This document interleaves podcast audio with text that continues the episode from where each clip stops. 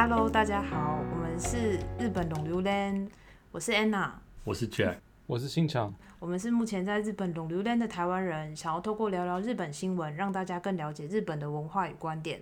今天的新闻呢是在说日本的 NASA 接下来要开始研发轻动力飞机，那我们就要开始喽。文部科学省と宇宙国研究開発機構 JAXA が2022年度から液体水素を燃料を使う次世代の航空機エンジンの開発に乗り出す。二酸化炭素を排出しない水素航空機が将来世界的に主流になる可能性があり中核技術を確保して国産業の国際競争力を高めたい考えた。嗯，日本的文部科学省和日本宇宙航空研究开发机构 JAXA 将从二零二二年开始使用液态氢作为下一代的飞机发动机的燃料。轻动力飞机因为不会排放二氧化碳， 未来可能成为全球主流。日本希望借由拥有核心技术来增强未来的航空业的国际竞争力。哎、很厉害哎，他们已经要发明轻动力飞机嘞。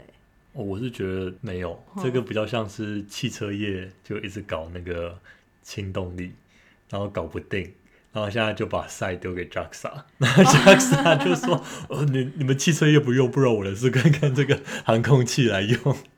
哎、可是 JAXA 是很有呃未来野心的，他还想说用氢动力之后还要做火箭。”对了，的确了，嗯就是发动机嘛，对啊，对，就是发动机。对我我觉得就是因为氢能源嘛，比较就是就是日本很有名，就是它不搞电动车，然后它要搞氢能源车嘛。然后氢能源它就是两块，一个是你的发动机直接去燃烧氢当做动力，但是就比较危险。对，因为现在现在的燃料油是直接烧汽油嘛，那另外一种就是用氢当做燃料电池，现在是比较主流的。那呃，众所皆知，在这两年就是电动车已经起飞了，但是氢能源就是还在地上爬。哦，对啊，对，那我觉得他们现在就是借由这个 JAXA 再来带一波，这样子看可不可以加大投资啊？我因为我觉得日本跟美国的发展的这个主调很不一样哦。像像美国人就是非常资本主义，就是还没做出来就先做 PowerPoint，还没开发引擎就先把 PowerPoint 打开。你是在说 Nicola 吗？呃，或者是 whatever，很多很多新创企业都是这样。我们先捞钱，因为没有钱就是就是没有办法起步嘛。嗯，对，那有人捞钱是有技术，那我出来捞钱；那有人捞钱是骗人的，对吧？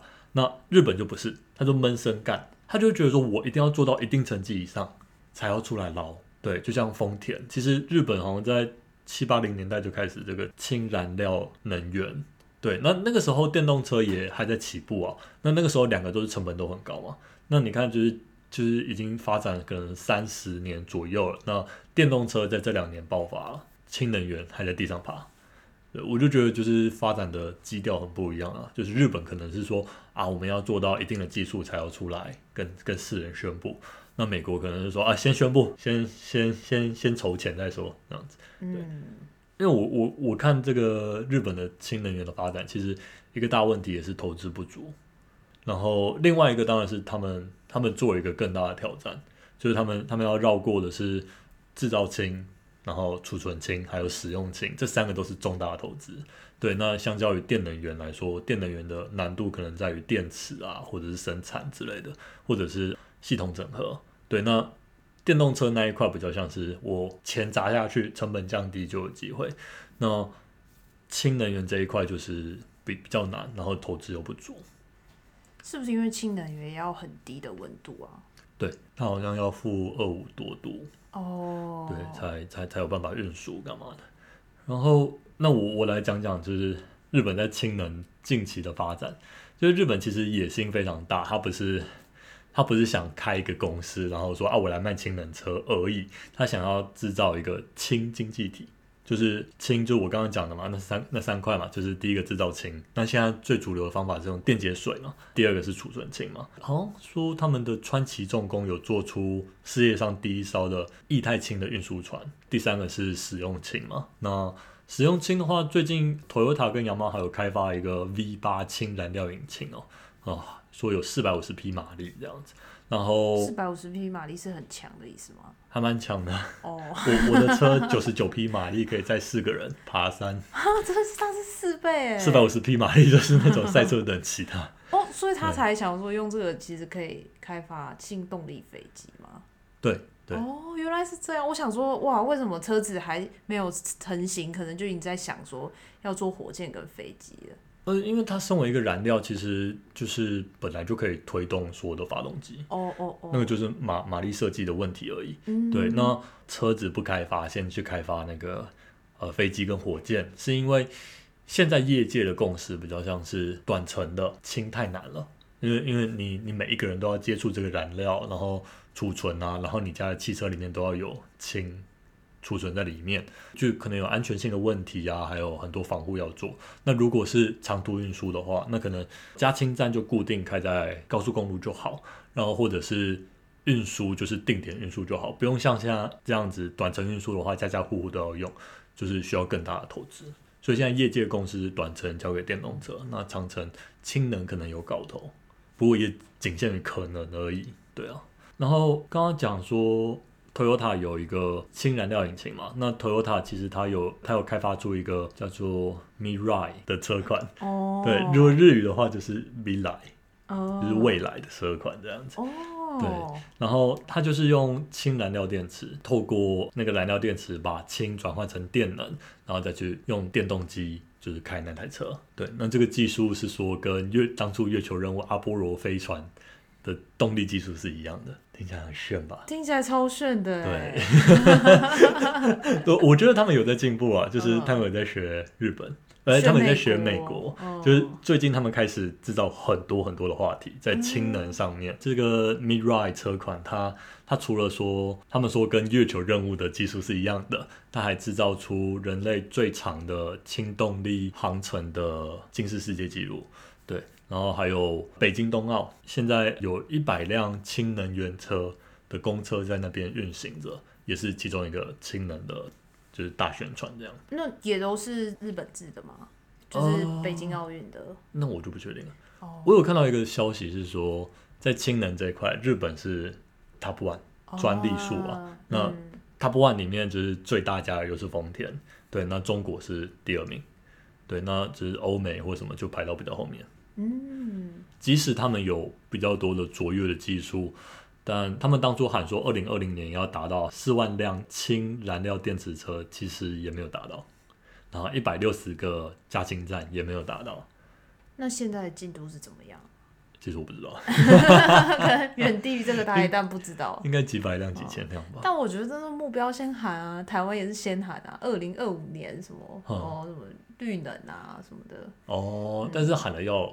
要有 plan 啊，嗯，我我看到的很多很多消息都是蛮不利日本的了，像很多就是欧美的媒体就会指责，他说 Toyota 是世界上最一流的公司，为什么他不做电动车？他为什么要一直做那个奇怪的氢能车？然后当初是日本原本要打群架嘛，就除了 Toyota、Honda 之类的，就是雅马哈通通进来打群架嘛，然后包括 JAXA，那现在是好像去年还前年，就是 Honda 说，哎，我不干了。他说：“我我要投入电动车，我不玩氢燃料车了。”啊，原来是这样哦！因为就是你知道那个漫漫长路，然后看不到终点那样子，对啊，所以基本上我我觉得可能也是因为氢能车没有出现像伊隆马斯克这种人。就是一出来，然后就是 一出来就是 Nikola，我说就是那个人，然后就把整个氢能就是给带到一个很 新新新低的境界。对对，你要跟大家介绍一下 Nikola 的事情吗？Nikola 就是当初是一个那个公司啊，然后他号称是 Tesla 的杀手嘛，然后 Nikola Tesla 就是那个当初发明电的那个那个科学家的名字啊，所以。就伊隆马斯克把 Tesla 拿走了，然后他的对手就说啊，那我把 Nikola 拿走，然后他就做了大量的宣传，然后他就，哎，对耶，哦我突然懂了，啊？什么？你刚才讲的是 Nikola 是在做氢能车的对啊，啊？对，我就想说，是不是因为 Nicola 就是最近那么惨，所以呢，就日本才很紧张。他哦想说，我要重新的去嗯打造这个氢能的总之当初 Nikola 就是嗯，就是推出了 Nikola One。那 Nikola Nikola One 就是号称是呃氢能车嘛，它上面还有那个就是除氢的装备啊，然后还有电动的装备这样子，然后就是就是大炒特炒，然后市值就一飞冲天这样子，然后一度要它它的市值好像已经超过通用汽车跟 Toyota，一度有超过，然后之后就是美国的防控机构就是发表一个言调说，这个公司从头到尾都在骗，就是他在那个新车发布会会上面的那个展示车下面其实连着一条电线，整整个整个车的能源都来自于那条电线。然后他发表那个很 fancy 的、很 fancy 的那个 YouTube 视频，那个很帅的氢的氢能卡车从那个从从远方开来，其实那个。那个那条路是一个有三度的斜坡，所以他用一些特用一些手法，然后让你看不出它是一个斜坡，它从头到尾都是用滑下来。的。对，他就先用一个可能大卡车还是什么拖吊机，先把它运到高处，然后再把它慢慢滑下来。对对对，然后就跟你讲说，这个东西成功了，呃，我们已经有第一台了，哦。就是轻动力卡车，嗯，所以就是对，可能就像你刚你刚刚讲的，就是电动车电动车界出现了伊隆马斯克，嗯，氢能车出现了 Nicolas，所以就搞砸了一切，这样子对。是是有可能的咯。然后日本赶快出来就帮他洗白，就说没嗯有，我们是真的，实际上真的有做出成果的。对了对了，不过其实伊隆马斯克或者是那个 Volkswagen 的老板，其实都还蛮反对氢能车的。他们就说这这整个概念就是一个愚蠢的概念，然后它在物理的逻辑世界里，你在十年内都看不到它的真实应用，这样子。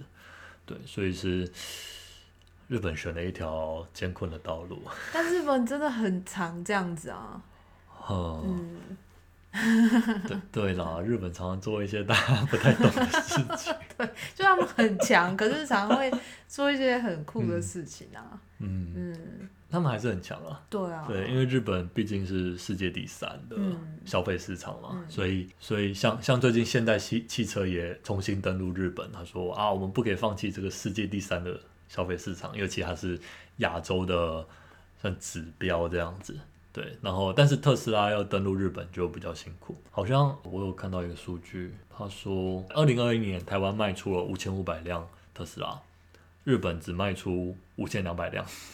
哎、对你这样一说，我好像很少在日本路上看到特斯拉，因为台湾已经很多了。哦，没有，我相信，当然最 fancy 的车不会出现在我们这种想象。我们要问一下姓强，请问 你在东京有常看到特斯拉吗？没有印象哎，可能看过一两次，很少哎。但是我我发现其实蛮多油电混合车的，就自己租车的时候有租到油电混合车。啊，你是说像 Prius 那种吗？对对对，其实蛮蛮蛮多油电混合，日本油电混合车感觉蛮多的。其实我嗯我没有租过纯电动车了。嗯，应该是蛮蛮合理的。而且 Toyota 其实在就是油电混合车好像也是世界第一这样子。嗯，嗯，所以对啊，倒倒是不足为奇。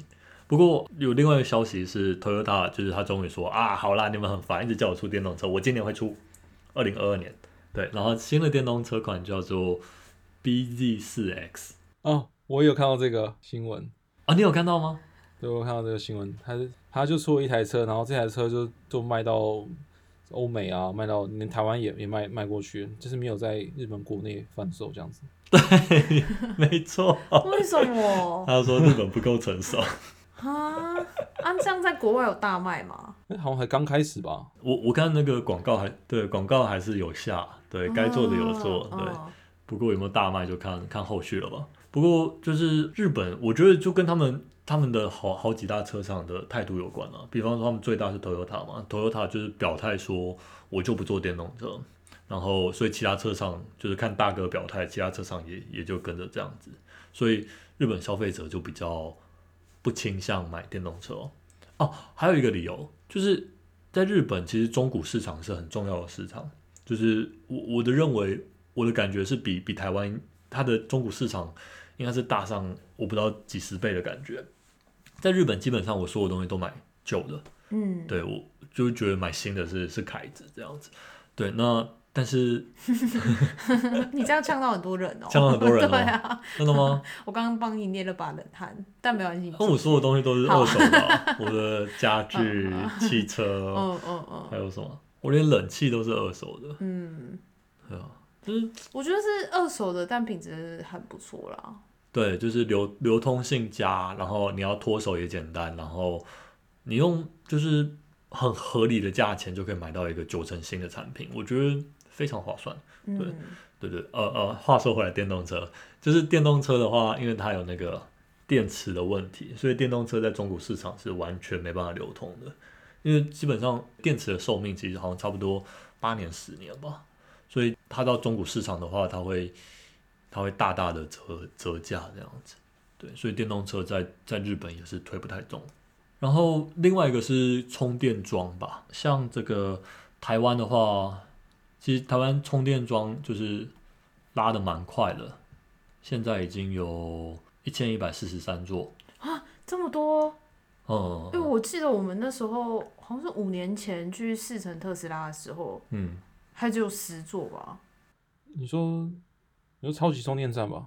是吗呃，我不知道这个一千多座是怎么分的，不过它应该全包了。哦、那诶、一千多哦，那可能就是家家里的充电座也包吗？也有可能，嗯，也有可能啊，或者是像什么星光三月那种，它不是也都会有公共的充电站？对对对对，那可能是可能是公共的，可能不是快充的那种全部包吧。对。嗯然后台湾在二零二五年，就是经济部有有喊，他说要要有七千八百个，那其中要有六百个快充，还有七千两百个慢充。然后就是，反正台湾就是啊、反正世界怎么走，台湾就跟着走吧，就感觉是一个中规中矩的速度这样子。嗯，对，那其实日本他可能太有远见了吧？他好像早在呃十年还二十年前就就有一千亿日币的投资哦，就是要要要拉这个充电桩。可是到了二零一九到二零二零的时候，反而是下降的，充电桩是下降的。二零二零有三万只，对，然后现在掉到二点九万只。然后重点是数量听起来比台湾多很多，可是日本的国土面积好像是台湾的十倍多吧？对啊，所以就是完全不成比例。而且因为他投资的早，所以现在那些充电桩都已经很老了。天哪！因为上一集我们在讲的不是哎、还是上上集我们在讲的是那个加密货币，他们也是走第一个啊。哦然后后来就是嗯，因为那些资料一直被盗窃，还有钱被盗窃，所以他们现在又又变得很落后了。哦，嗯，那那我觉得可能是、嗯就是他们业者可能脑袋有动到，或者政府嗯脑袋有动到，嗯但是就是手脚不协调，没有没有全体一起跟上这样子。嗯我觉得重点是他们真的是就是很喜欢默默的做，因为他们就是很不喜欢张扬这件事情哦、哦，然后就在这个过程中，然后美国就会在那边先敲锣打鼓，哎、安娜总是看到日本好的这一面。哦，对很好很好。要要我说，我我觉得他就是就是上下不协调啊，就政府要做，然后又不不广宣这样子，然后或者是企业要冲，然后又没有去努力游说政府的感觉。嗯对啊，我我觉得其实，在我们公司也看得出来，嗯因为我们公司总部是美国，然后我们现在在日本分部，嗯然后也在台湾分部工作过。嗯然后我觉得这三个地方的气氛，日本常常会默默的做，然后美国不管做什么，然后他都会他都会一直宣扬。然后他就会说：“哦，你们大家都要 fan 到我们的 idea 啊，我们的 idea 超棒。”然后就会做很精美的 PowerPoint，然后给我们 presentation 啊，然后就说所有人都 follow 他这样。然后日本人就算做出那种很屌的东西，但他们就是好像也没有要 fan out 到其他赛的感觉，他们就是默默做出来，然后就是自己在内部就是鼓掌了一波，然后就结束了。哦，台台湾其实也比较像你刚刚讲那个对。日本，呃，不对比较像美国那样。对，就是先先刷一波，对，嗯先刷一先刷一波波存在感，嗯。然后说啊，我这个 idea 超棒，非常到日本去，非常到嗯美国去这样嗯。子。日本让我看起来就觉得像一个迂腐的儒家思想的 学生这样子，他就说哦，我就默默做，总有一天会有人欣赏我 那种感觉。不过啊、好吧，那我们来讲另外一个，你们猜台湾的充电充电站前三名是哪三个？前三个县市你说充电数量吗？数量数量最多的前三个。所以你说意思是说台湾哪三个县市人买最多的特斯拉哦可以的意思吗？可以这样说，或者是政府最积极。我猜，我猜新北、台中，猜两个，哦，还有一个嘞还，有一个嘞，台北吧，台北是吧？所以台北、新北、台中。哦哦，那我想一下，我觉得新竹一定很多，因为有嗯，竹科的那些人，他们感觉就很喜欢买这个嗯，竹北，彰显地位这样子。对，然后台北，然后嗯桃园，嗯，哦，好吧，嗯，好吧，呃，心想是对了。为什么新讲新讲？请说你的理由，为什么？你怎么知道？诶，是这个顺序吗？是顺第一名是什么？呃，不是，第一名是天龙国台北市嘛，然后第二名反而是台中市，为什么是台中市？对，然后第三名才是新北市。是。我我觉得蛮惊讶的，我我先讲我原本猜的，我猜会是高雄、欸，啊？为什么？因？为我就想说，我三大都市哦、哦，对啊，嗯，嗯，我就觉得呃高雄应该跟台中不相上下，结果就是台中远超高雄，嗯，对。嗯，我我猜啦，我猜是台中市的人，就是可能常常要飞车追逐之类的，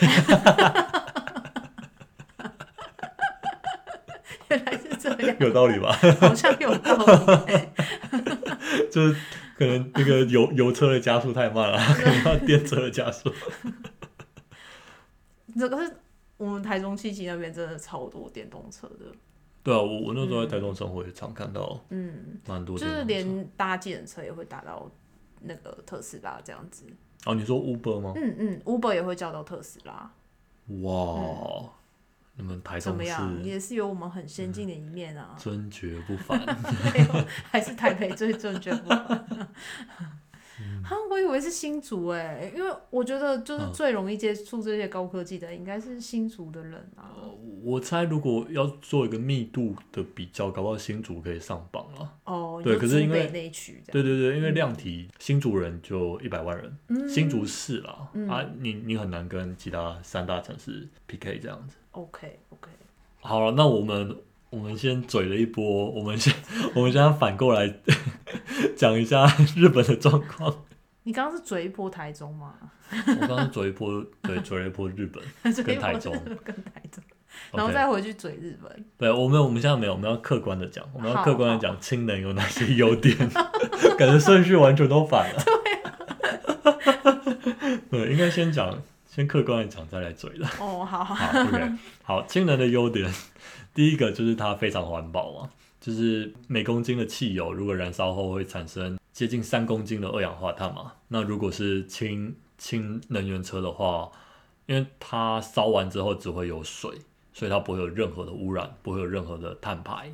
然后再来就是能源取之不尽，用之不竭嘛，因为它就是靠电解水来产生氢这样子，或者一些公务的 byproduct，就是可以可以制氢这样子。然后再来是能量密度，氢能的能量密度有汽油的三倍，然后它是锂电池的一百五十倍，所以就是它很容易就达到很高的里程，甚至大家就预估它可以轻松的超过现有的燃料汽车。那像刚刚讲到那个 Toyota Mirai，它在海外测试，它的航程达到了一零零三公里，一般的汽油车应该是五百公里。哦，哎、你很厉害，你怎么知道我要问这个问题？哦，是吗？嗯，啊，我就真是没概念。因为我就是一个好员工，我知道老板会问什么问题，所以我就先查好。I see，呃，职场职场求生技能。对，呃，像像我刚刚讲的，一般汽油车开五百公里是你都开高速哦，嗯，对，然后还有你的油箱可能要五五五十公升左右这样子。哦对，那像我那台小车的话，应该就只有可能三三四百。你如果都开市区，让停停走走的话，就三四百这样子。对，所以氢能车很简单就可以超过燃油车这样子。哦，再来就是冬奥这一次，他们之所以都用氢能车而不用燃油车，呃，而不用电池车，就是一般的锂电池车，是因为那边温度都很低哦。就是冬奥场所，他们说那边温度可能负十度、负二十度，那锂电池在那个时候，就是它电解也会被冻结，所以它没有办法运作。那如果是氢能车的话，它可以做到低温启动，所以好像即使到负负三四十度都没有问题，它汽车都可以照常用。好厉害哦！对，啊，就听起来就很像，嗯，就是很棒，我们要这个东西。对对，但是可是你讲在你丑话先讲了那么多，你现在我听这些，我就觉得有点打折扣哎。你你就是好啦，如果我是美国人，我来做嗯这个 project，、我就先做一个 PowerPoint，、嗯然后把所有的好处你就是 Nico 啦。对，我就是 Nico 啦，把所有的好处都能画成那种很 fancy 的 icon 啊，然后就是说，哦，我们要做这个，然后预计这个市场将来会成长到多少这样子。对，就是先先捞一波钱，然后做不做起来就再说。对啊，日本人就是他们可能很早就看到这些优点了，然后全心全意的投入，但是他没有对外一直宣传啊。呃，他就是如果照资本主义的方法，你就是要开始宣传，开始就是找公司进来做、进来投资、进来干嘛的，然后钱一直砸，然后当然出现很多诈骗，没办法，但是就是这样子，科技就可以前进，然后成本就可以下降。对，但是就是嗯，好，不要再追了。好，对，好，然后好，那讲讲缺点，就是呃，缺点的话，第一个是现在氢气的价格太高，现在一公斤要六十到八十块吧。如果现在假设你真的买一个氢燃料的客车的话，你可能要花三十点二万元在购买氢气上面。呃，你这是单位是什么？这个资料来源是中国的，所以应该是人民币。呃，我我猜是一般的，就是就是车子。那不论那好家车子造价多少，假嗯假设是啊，假设我们说一百万一百万台币的话，对，那你就是要额外再付一百五十万的台币来买那个氢能。好，然后再来是就是因为氢气的属性非常活跃嘛，所以他们的运输的方法就很困难，还有储藏的方法很困难。那通常如果你用气体来储存的话，每传送一百公里的话需要十块钱，然后四十吨重的，就是拖车只能拖呃四百公斤的氢气，效率极低，成本极高这样子。然后加氢站很不完善啊，就是如果在二零二一年底的话，英国英国算数一数二前，就是走在前面的国家，它只有十二个加氢站。再来是造价昂贵，它的贵不是贵在造车或者是什么电控之类的，它的贵是贵在它的催化剂，它需要用到铂，铂金是一种比黄金更稀有的矿场啊，对，所以就是啊，好，数字就不讲了。因为都是一些人民币嘛。对对对对对对，总之就是这样了啊，就是日本选了一条非常可怕的路这样子。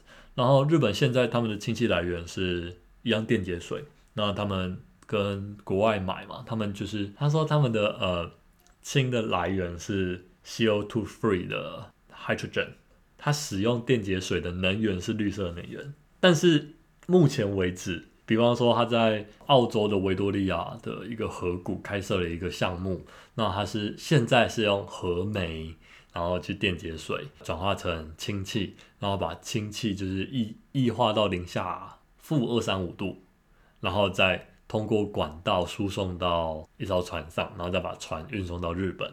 那整个过程，因为它是用核煤嘛，所以就排放了大量的二氧化碳。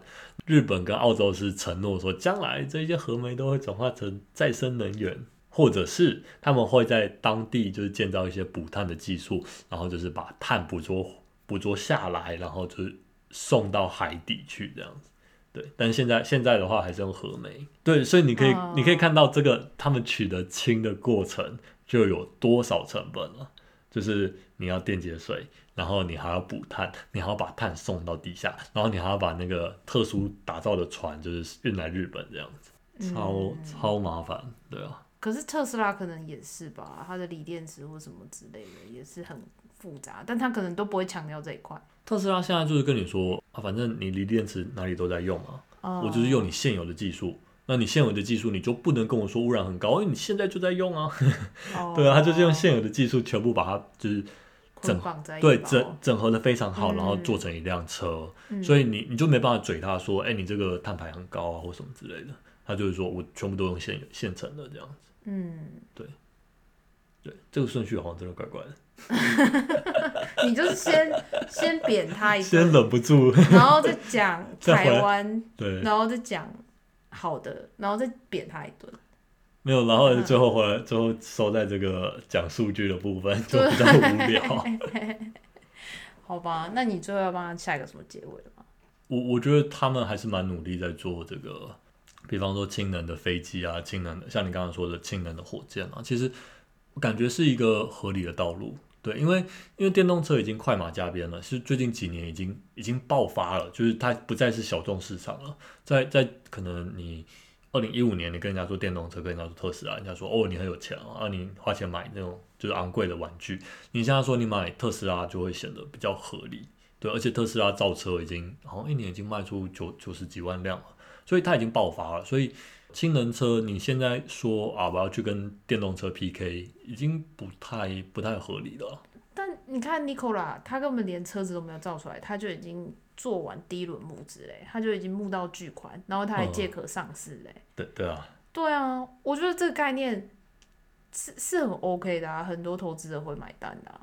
哦，是是买单了，但是你看 Nicola 因为他。它没办法使用嘛，真正的商用化，真正的使用嘛，所以它就被提报就就倒了。所以你如果没有办法真正把车卖出去的话，你在股票市场里再怎么呼风唤雨，那都是假象。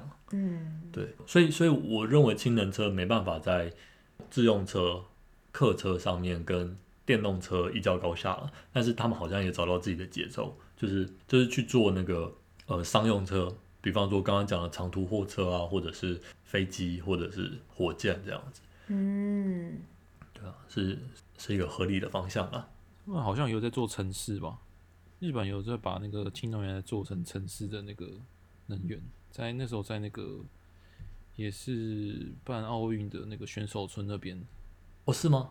有一个示范的那个，嗯，示范城市，然后整个城市都是用就是绿色能源。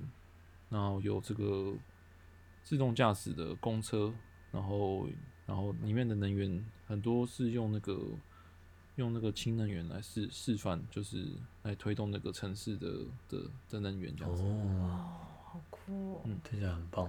对，Toyota 它也在在哪一个地方？是不是爱知哪里？它也有做一个这个 Smart City，做一个这个未来城市，然后里面也是用了很多他们这个。这个水素的科技这样子，嗯，所以还是还是可以期待了。对，只是我觉得应该是二零，我不知道二零三零之后的事。嗯，可能下还是很棒啊。下一波炒的这样子，还好我有买他的股票，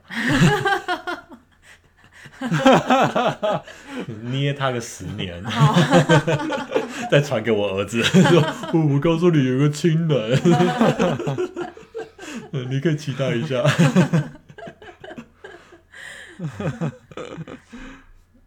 那我们今天就要结束喽。如果想跟我们互动的人，欢迎来我们 Apple Podcast 下方留言。拜拜。拜拜。